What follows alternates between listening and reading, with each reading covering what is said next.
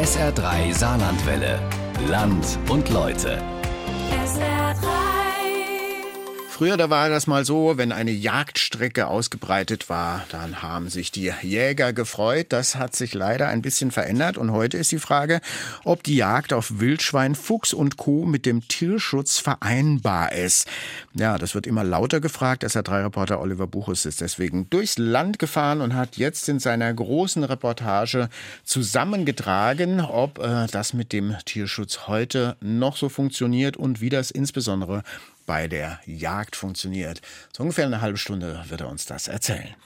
11.000 Wildschweine, 12.000 Rehe und knapp 3.000 Füchse haben Jägerinnen und Jäger in der Jagdsaison 2021-22 im Saarland erlegt. Dazu kommen Damm- und Rotwild, Enten, Dachse und noch mehr. Rund 28.000 Tiere, die in einem Jahr im Saarland zur Strecke kamen.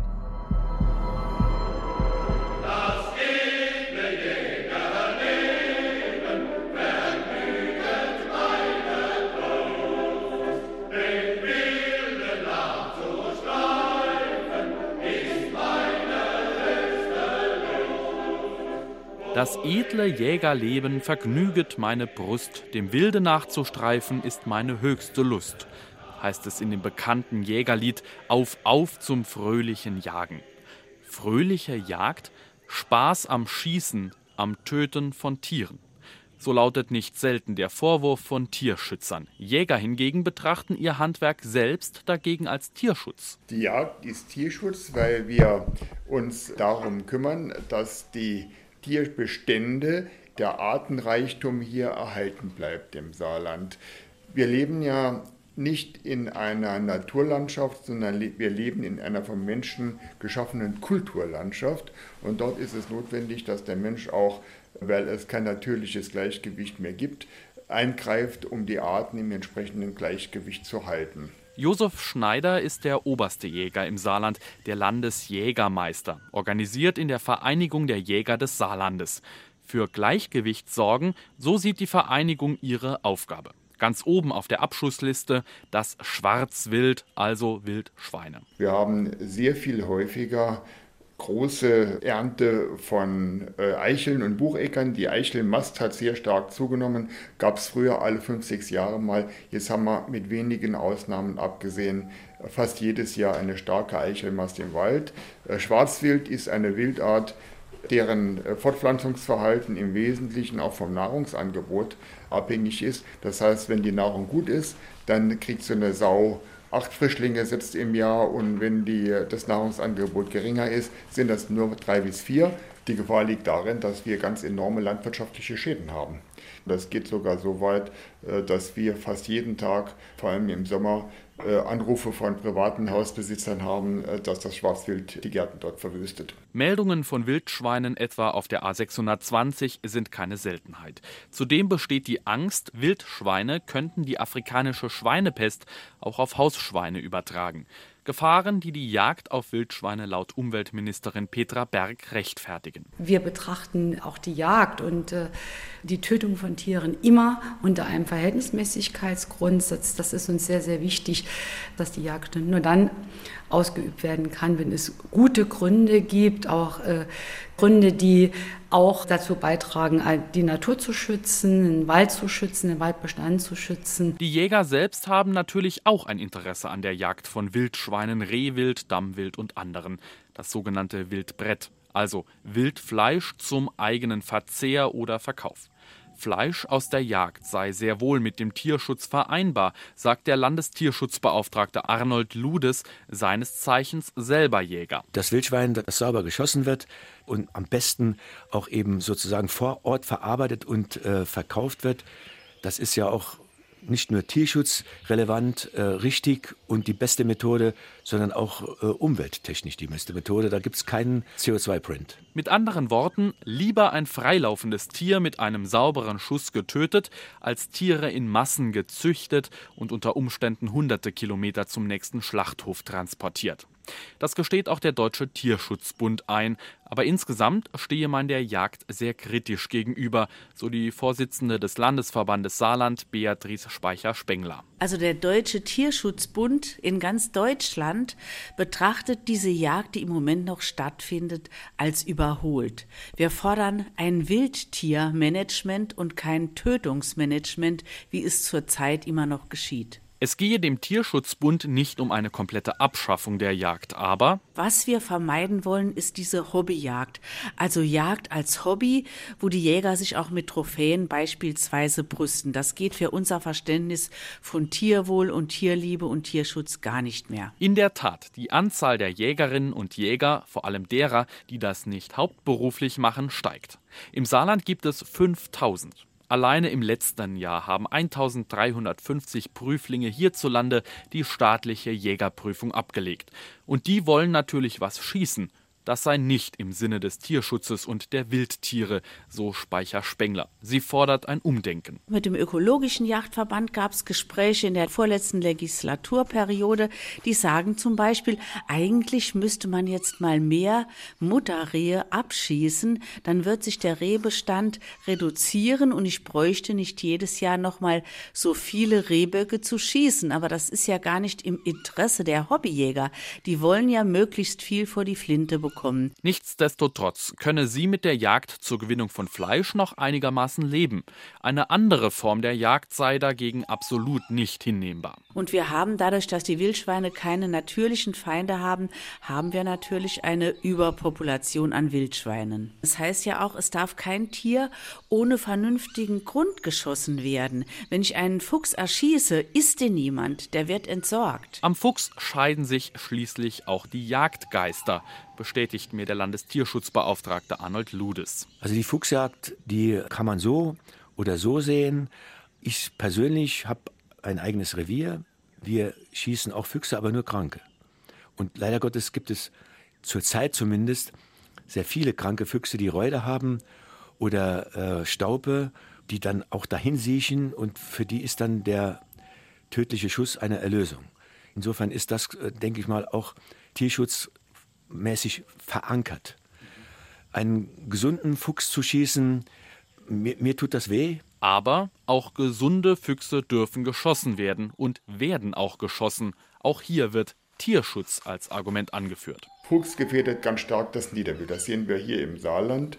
Wir haben hier etwas weniger ausgeprägte Fuchsjagdzeiten als in anderen Bundesländern. Das heißt, der Fuchs ist hier etwas länger geschont. Äh, das hat dazu geführt, dass wir im Saarland äh, die geringsten Niederwildbestände haben. Damit meine ich die klassischen Offenlandbewohner wie den Feldhasen, das Rebhuhn, den Fasan. Ein geringer Bestand an Füchsen ermögliche es anderen Arten zu leben, so das Argument auch der obersten Forstbehörde im Umweltministerium. Referatsleiter Josef Lukas Meyer. Also es ist so, dass Saarland eigentlich mit seiner äh, gut strukturierten Landschaft ein gutes Habitat für dieses Niederwild hat.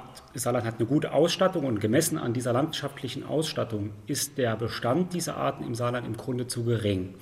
Jetzt ist es so, dass Jagd auch ein Instrument des Artenschutzes ist, aber nicht das alleinige, sondern diese Jagd auf diese Prädatoren, zum Beispiel wie dem Fuchs, die muss immer einhergehen mit weiteren Maßnahmen. Das ist, dass diese gute Struktur in der Landschaft noch ergänzt wird durch zum Beispiel Nahrungshabitat, das, also der Nahrungsquelle für diese Tierarten.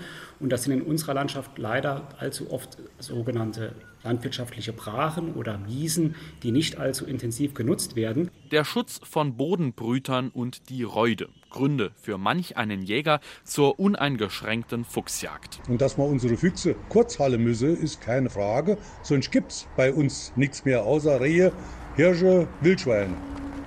Und Füchse. Und Füchse, ja eben doch eine Frage, meinen Wissenschaftlern. Nico Balkenhol ist Professor für Wildtierwissenschaften an der Uni Göttingen. Die Jagd kann Rebhuhnpopulationen durchaus unterstützen, weil durch die Jagd lokal vielleicht der Fraßdruck reduziert wird. Das kann aber nur gelingen, wenn die Bejagung auf diese Raubtiere sehr, sehr intensiv durchgeführt wird. Studien haben also zeigen können, dass zum Beispiel die Bejagung auf Füchse keinen großen Einfluss auf die Fuchsdichte hat, wenn sie nicht eben sehr, sehr intensiv durchgeführt wird. Das liegt zum Beispiel daran, dass Füchse auf eine Bejagung mit einer verstärkten Fortpflanzung reagieren können. Rebhühner und Wiesenbrüter seien vielmehr durch intensive Landwirtschaft gefährdet als durch die Fuchspopulation. Von einer uneingeschränkten, intensiven Fuchsjagd, die etwa dem Rebhuhnbestand helfen könnte, rät der Wissenschaftler ab. Der Fuchs hat sicherlich auch positive ökologische Auswirkungen. Er fängt und frisst ja zum Beispiel auch sehr, sehr viele Nagetiere, wo die Populationen ansonsten noch stärker anwachsen würden. Dadurch führt er sicherlich auch dazu, dass bestimmte Krankheiten sich in Deutschland nicht so ausbreiten können, die eben durch Nagetiere verbreitet werden. Der Fuchs verbreitet auch Samen in seinem Fell. Also es gibt schon viele Gründe, warum wir Füchse auf keinen Fall ausrotten wollen.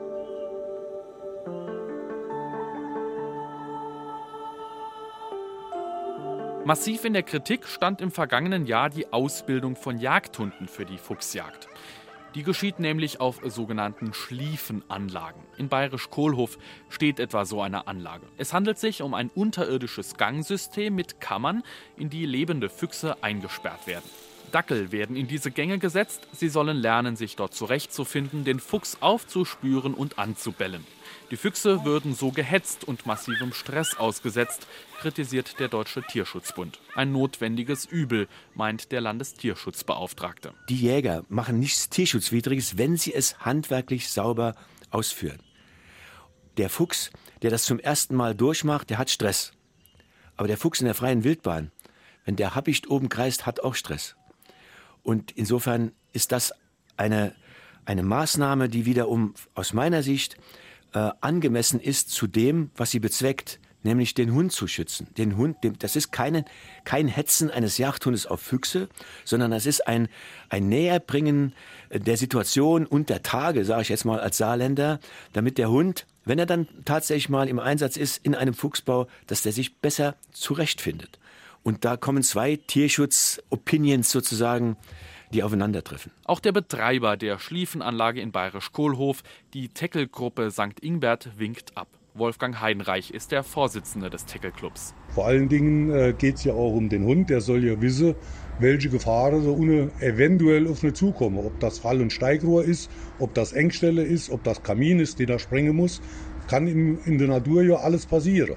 Irgendein Felsenbau oder sowas, wo er dann tatsächlich drin arbeiten muss. Eben dieses Muss sehen nicht alle Jäger und der Tierschutz schon gar nicht so. Auf der Anlage in Bayerisch-Kohlhof werden pro Jahr rund zehn Dackel an drei Füchsen ausgebildet. Die Kreisveterinär, also die Landesveterinär war ja hier, haben sich das Ganze angeguckt. Äh, die haben mir dann gesagt, so gechillter Fuchs haben wir noch nie gesehen. Sag ich, ich kann ja auch nichts davor. Nehme Hallo Wachke oder Cola oder irgendetwas, dass der munter wird. Weil das alles ruhig, gemütlich abläuft keinerlei Hektik in keinster Weise. Da ist kein Grund für den Fuchs, auch nur ein Ansatz von Stress zu zeigen. Das sehen Tierschützer anders. Etwa Stefan Mayer, der im Umweltministerium die Interessen des Tierschutzes vertritt. Man sollte, wenn ein Fuchs vielleicht nicht reagiert und apathisch sich verhält, das nicht mit Gelassenheit verwechseln. Wir halten eine Ausbildung in einer Schliefenanlage mit lebenden Füchsen für tierschutzrechtlich bedenklich. Gleichwohl wissen wir auch, dass die Rechtsprechung hier unheitlich ist und wir im Prinzip keine juristische Handhabe haben. Im Umweltministerium und in der Jägervereinigung wartet man auf die Ergebnisse einer Studie. Die Ausbildung ist notwendig, weil die Baujagd ein ganz wesentlicher Teil der Fuchsbejagung ist. Der Deutsche Jägerverband hat bei der Universität Hannover eine Studie in Auftrag gegeben, die klären soll, wie viel Stress Füchse in einer solchen Anlage erleiden und ob es tierschutzkonformere Alternativen gäbe. Ergebnisse werden Ende 2024 erwartet. Soweit zur Prüfungssituation von angehenden Jagdhunden in einer Schliefenanlage. In der Praxis sei das Ziel eindeutig. Der Dackel soll den Fuchs auf die Läufe bringen. Der Fuchs verlässt dann irgendwo den Bau und da steht dann ein Jäger und versucht ihn zu schießen. Und die Baujagd, jetzt auch mal auf das Saarland äh, übertragen gesprochen, die ist eine Jagd, die ist zulässig, die mag auch reizvoll sein aber die ist im Sterben begriffen. So der Landestierschutzbeauftragte Arnold Ludes. Aber nicht nur an der Fuchsjagd, sondern auch an ihm selbst entzündet sich Kritik. Ludes, hauptberuflich Tierarzt und der Chef der saarländischen Tierärztekammer, ist nämlich selbst Jäger. Das kritisiert der Deutsche Tierschutzbund massiv, so deren Präsident Thomas Schröder. Wenn einer aktiver Jäger ist, dann finde ich, kann er nicht den Tierschutz vertreten in seiner Gesamtheit. Ich finde, ein Landestierschutzbeauftragter muss sein Amt wahrnehmen in guter Neutralität, auch um verschiedene Positionen miteinander zu verbinden. Wenn man aber gleichzeitig in einem Ehrenamt ist, wo es Interessenskonflikte gibt, die vorprogrammiert sind, dann schafft das kein Vertrauen für eine gute Basis von Gesprächen. Der angesprochene Interessenskonflikt besteht vor allem auch darin, dass Ludes bei der Vereinigung der Jäger im Saarland den Ausschuss für Wildbrettvermarktung leitet. Dem Tierschutzbund ist dieses doppelte Engagement ein Dorn im Auge. Ich persönlich lehne eine Zusammenarbeit mit Herrn Ludes ab. Aber ist das nicht kontraproduktiv für den Tierschutz im Saarland? Ich sehe keine Basis mit Herrn Ludes in Sachen Tierschutz eine sinnvolle Zusammenarbeit zu gestalten. Arnold Ludes kann diese Ablehnung, vor allem der Vorsitzenden des Deutschen Tierschutzbundes Landesverband Saarland, so nicht nachvollziehen. Ich bin Jäger geworden, als ich schon für den Tierschutz aktiv war und habe zunächst mal natürlich Verständnis, dass der ein oder andere Tierschützer sich daran stört, dass äh, ein Jäger sozusagen der oberste Tierschützer im Saarland ist, der ja dann auch wohl Tiere tötet. Das tut er auch. Dazu stehe ich auch. Dass ich die Jagd auch ausübe, ist eine Facette meines äh, Tuns. Äh, aber wenn man das jetzt mal äh, hochrechnet auf das, was ich im Bereich des Tierschutzes für Aufgaben habe und auch für, für Verpflichtungen sehe und auch was ich in der Zukunft für die Tiere erreichen kann, dann spielt die Yacht eine völlig untergeordnete Rolle. Ludes betont, er könne seiner Aufgabe gut nachkommen und stoße nicht nur auf Kritik an seiner Person. Wir haben ja alle das gleiche Ziel. Wir wollen den Tierschutz im Saarland verbessern. Da gibt es sehr, sehr viele Ansatzpunkte. Das fängt bei Qualzuchten an und hört nicht bei den Tierheimen auf, die an Finanzproblemen kratzen. Insofern habe ich jetzt sozusagen dann auf dem anderen Weg versucht, Einfluss zu nehmen und auch Ruhe reinzubringen. Ich habe alle Tierheime mal aufgesucht und da höre ich ganz andere Töne. Die freuen sich, dass da jemand ist, der sich äh, ihre Probleme anhört und der von dem sie auch erwarten, dass er einen gewissen Einfluss hat, um da Verbesserungen herbeizuführen. Mit den Kreisverbänden des Tierschutzbundes, vor allem in Sachen Tierheime, gebe es eine Zusammenarbeit trotz der Ablehnung des Landesverbandes. Es ist Ende April, 6 Uhr morgens in einem Wald bei Göttelborn. Ich will mir selber ein Bild vom Ablauf einer Jagd machen und bin unterwegs mit Hobbyjäger Albrecht Trenz. Jagd ist für mich Bereitstellung von ganz hochwertigen, nachhaltigen Lebensmittel unter Beachtung von allen Sicherheitsaspekten und natürlich auch unter Tierschutzaspekten, wo das heißt, das Tier muss schmerzfrei sterben. Ich streife mit ihm und meinem Fernglas auf leisen Sohlen durch den Wald. An der Reviergrenze lädt Albrecht Trenz sein Gewehr. Wichtig bei der Yachtmunition ist halt eben. Drei Stunden lang schleichen wir durch den Wald, setzen uns minutenlang auf Baumstämme und Hochsätze und schießen nichts. Das ist Alltag, würde ich sagen. Also es ist nicht so, dass man in den Wald geht und dann steht da alles äh, zum Abschuss bereit, sondern äh, sehr, sehr viel Zeit äh, investiert man, wo man durch den Wald geht, guckt sich das Ganze an und irgendwann ist halt dann der Punkt da, wo man halt eben auch zum Abschuss kommt. Von 15 sogenannten Ansitzen, das meint das Warten auf ein Wildtier, das geschossen werden darf, erlegt Albrecht Trenz im Schnitt einmal ein Tier. Wenn ich das Tier so schießen will, dass das direkt tödlich getroffen ist, ist Voraussetzung, dass das natürlich entsprechend steht, dass andere Faktoren gegeben sind. Das heißt, ich muss genügend Sicht haben, das Schussfeld muss klar sein und so weiter und so fort. Und das ist halt eben nicht immer so. Weil das sieht man ja gerade im Wald, das sind Bäm, dann ist mal Lücke. So, und das, das Wild bleibt ja nicht gerade immer unbedingt so stehen, wie ich das brauche. Und das heißt, wenn das dann nicht richtig steht und ich nicht mir hundertprozentig sicher bin, dass ich es absolut sicher treffe, und dann wird nicht geschossen. Ein sehr zeitintensives und teures Hobby. Hochsitze, Ausrüstung und Co. zahlt er selbst. Außerdem müssen Jäger, Land- und Forstwirte aus eigener Tasche entschädigen, wenn es zu Wildschäden im Revier kommt und eine Jagdpacht entrichten. Wir haben fünf Fächer. Das ist Jagdrecht mit allem, was dazugehört, auch Tierschutzrecht, Naturschutzrecht.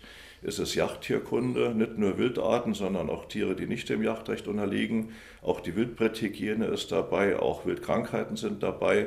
Es ist der Jagdbetrieb, also die praktische Jagdausübung. welche Hunde es gibt, wie man die Hunde ausbildet, wie man die Hunde hält, wie man die Hunde führt. Es ist die sogenannte Wildhege, es ist der Naturschutz und ein ganz wichtiges Thema natürlich auch Waffen- und Schießwesen. Rund 200 Stunden plus Lernzeit für die Prüfung muss man in die Ausbildung investieren. Außerdem zwischen 1.500 und 5.000 Euro. Mit dem Jagdschein gingen außerdem strenge Pflichten einher. Wir haben den sogenannten Jagdschutz zu gewährleisten. Und da gehört es auch dazu, dass man das entsprechende Wild vor Futternot schützt. Da gehört dazu, dass man das Wild auch vor Tierseuchen schützt und dass man entsprechend äh, die Hege so gestaltet, dass wir den entsprechenden angemessenen und gesunden Wildbestand haben. Das ist überhaupt das große Ziel der Jagd neben der eigentlichen Wildbrettgewinnung. Warum wird man denn dann überhaupt Jäger? Eine ganz große Rolle spielt heute die naturgerechte Ernährung der Familien. Und das gibt es im Grunde nichts Besseres als das Wildbrett, ohne Hormone aufgewachsen, ohne Medikamentenzufuhr.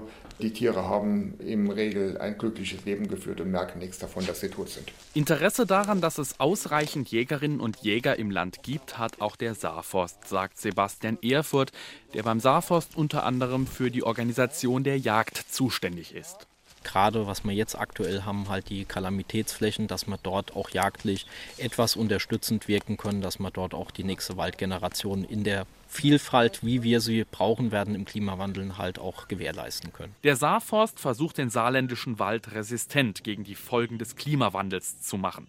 Dass Fichtenwälder nach und nach wegen Trockenheit und Borkenkäfer absterben, ist kein Geheimnis. Auch die Buchen bekommen immer weniger Wasser.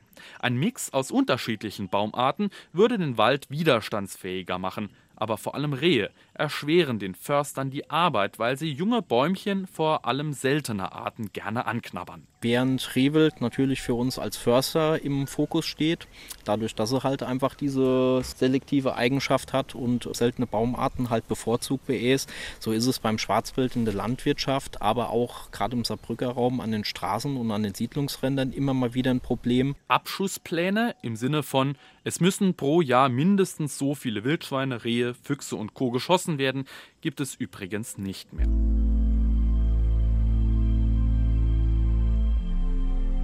Wir machen ein Gedankenspiel. Was würde mit dem Wald, den Wildtieren und unserer Kulturlandschaft passieren, wenn wir heute die Jagd gänzlich abschaffen würden? Es kann natürlich sein, dass wenn die Buche das Rennen macht, dafür gibt es einen Urwald ja auch von Toren der Stadt, dort können wir in 150 Jahren schauen, wie das ohne Bewirtschaftung ist, dass wir möglicherweise dann die Situation haben, dass wir nicht 20 Prozent Eiche dort noch drin haben, sondern dass da nur noch 90, 95 Prozent Buche steht. Und dann ist natürlich die Frage, wenn irgendwo was passiert, eine Veränderung, ob jetzt Klima oder Insekten, die um die Welt kommen, kann es natürlich auch passieren, dass dann in der Buche ähnliche Bilder entstehen wie jetzt aktuell in der Fichte mit dem Borkenkäfer und den Trockensommern. Meint Sebastian Erfurt vom Saarforst. Die Jagd abschaffen?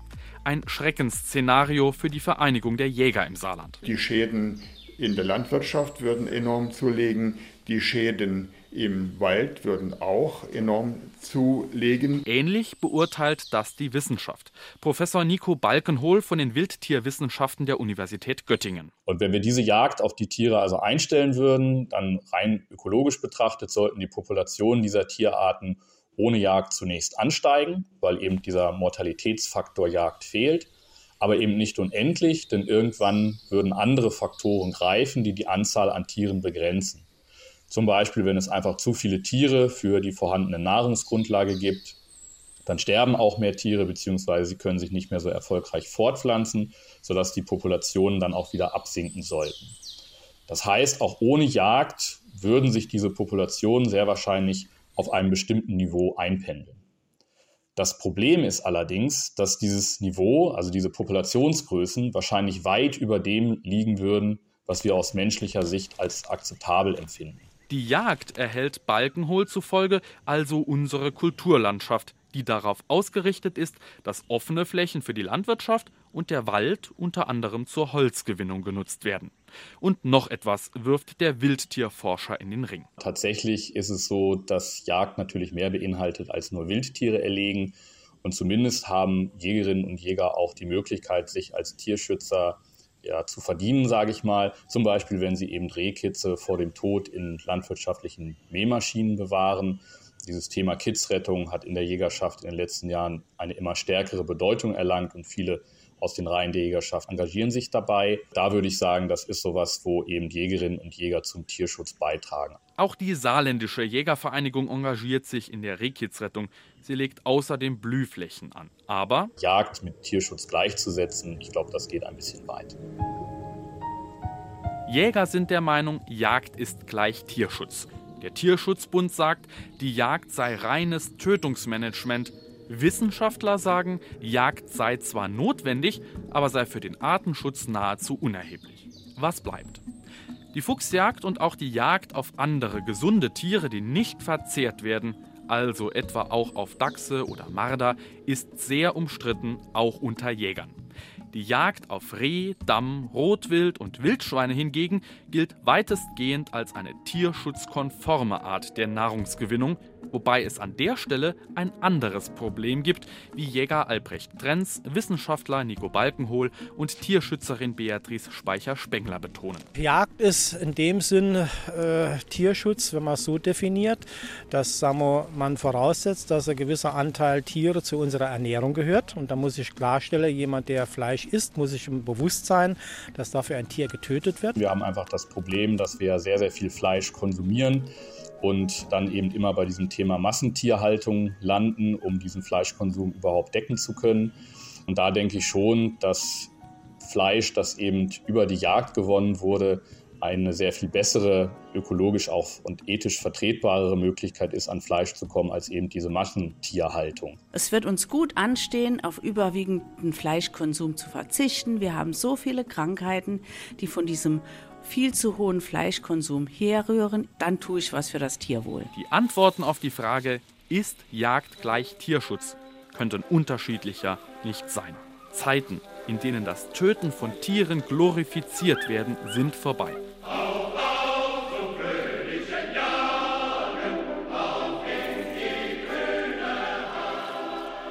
Wissenschaftliche Erkenntnisse müssen handlungsleitend auch für Jäger sein.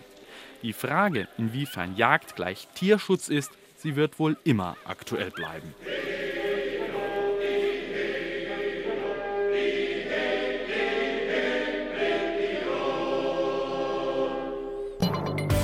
SR3 Saarlandwelle. Land und Leute. SR3. Regionale Features auf SR3. Immer sonntags um 12.30 Uhr und als Podcast auf sr3.de.